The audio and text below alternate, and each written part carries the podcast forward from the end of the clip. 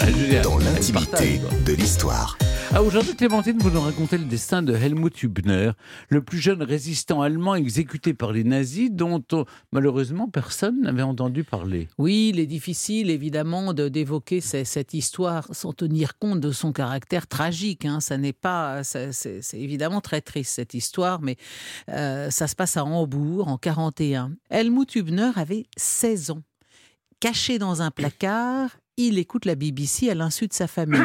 Pourquoi est-ce qu'il se cache? Parce que écouter la BBC, c'est une radio anglaise, dois-je le préciser, c'est évidemment strictement interdit, mais c'est aussi parce que son propre beau-père est plutôt favorable au régime nazi. Et ce sont de jeunes communistes qu'Helmut a rencontrés au bureau d'aide sociale de la ville où il est stagiaire, qui l'ont incité à écouter la BBC. Ils lui ont dit, écoute, si tu veux entendre la, vérité sur ce qui se passe actuellement en Europe, ça n'est pas sur les ondes officielles, écoute la BBC. Et les ondes officielles à l'époque annoncent-elles ben, la victoire imminente du Troisième Reich, alors que sur la BBC, on parle de son inévitable effondrement.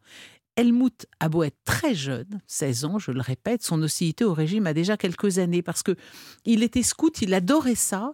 Et en 35, les nazis ont interdit le scoutisme et, on- vous savez, bien sûr, ont créé les jeunesses hitlériennes. Donc on n'avait pas le choix, tout jeune garçon, toute jeune fille rentrait dans ces organisations.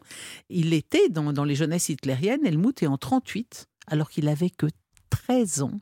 Il a refusé de défiler avec les jeunesses hitlériennes pendant la nuit de cristal. Vous savez que la nuit de cristal, c'est cette nuit de terreur au cours de laquelle des sympathisants nazis ont détruit des synagogues, incendié des biens juifs et molesté des juifs. Donc la, la conscience politique chez ce jeune garçon à 13 ans, à qui ces, ces scènes-là soulèvent le cœur et qui refuse de défiler avec les copains.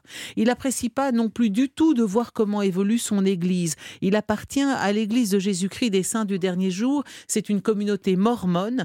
Or, son pasteur a rejoint le parti nazi et la congrégation dans son ensemble est de plus en plus favorable au, Troisième Reich.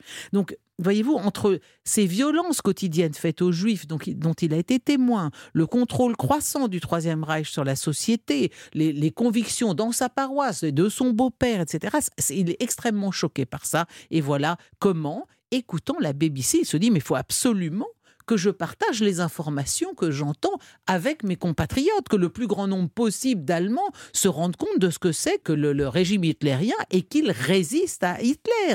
Non, c'est pas vrai. L'armée allemande ne vole pas de succès en succès sur le front de l'Est. Non, les Américains ne sont pas à terre depuis Pearl Harbor et c'est même tout le contraire et c'est eux qui finiront par, euh, chasser les, les- les nazis. Alors, avec deux, deux, trois de ses amis, ils vont créer des, des, brochures et qu'ils vont euh, discrètement euh, déposer dans des cabines téléphoniques où, où ils les épinglent en douce sur les panneaux d'affichage de, de la ville. Et ils, vont faire, ils vont faire ça pendant euh, quelques mois. Ils tapent tout ça à la machine en douce. Et en fait, que, contiennent ces brochures? Eh ben, Simplement ce qu'ils entendent sur la BBC, ils le retranscrivent dans ces brochures.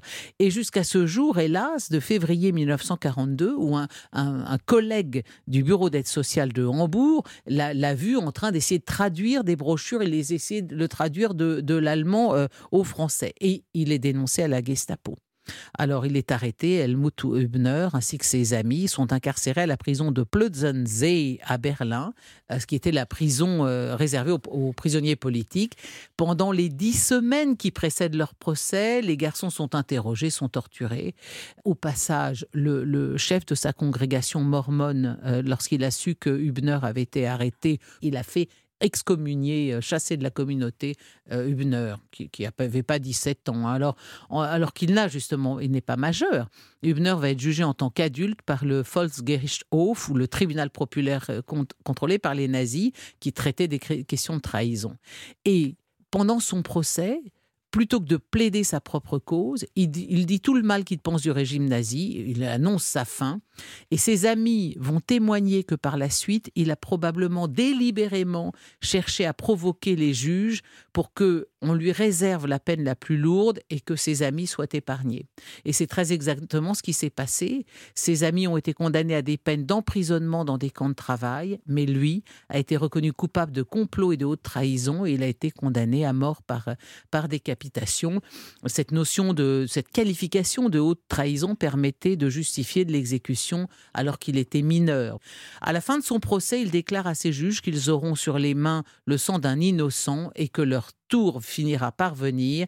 Le 27 octobre 1942, les gardiennes lui annonçaient qu'Adolf Hitler en personne a refusé de commuer sa peine de mort en peine de prison. Voyez-vous, c'est pour ça, c'est un fait quand même assez inédit et qui, et qui rend d'autant plus incompréhensible le, le, le fait que l'on ne connaisse pas davantage ce, nom. Il a été exécuté quelques, quelques heures après le refus d'Hitler de commuer euh, sa, sa, sa, peine. Il avait donc 17 ans et il est entré dans l'histoire comme le plus jeune résistant allemand exécuté par le Troisième Reich.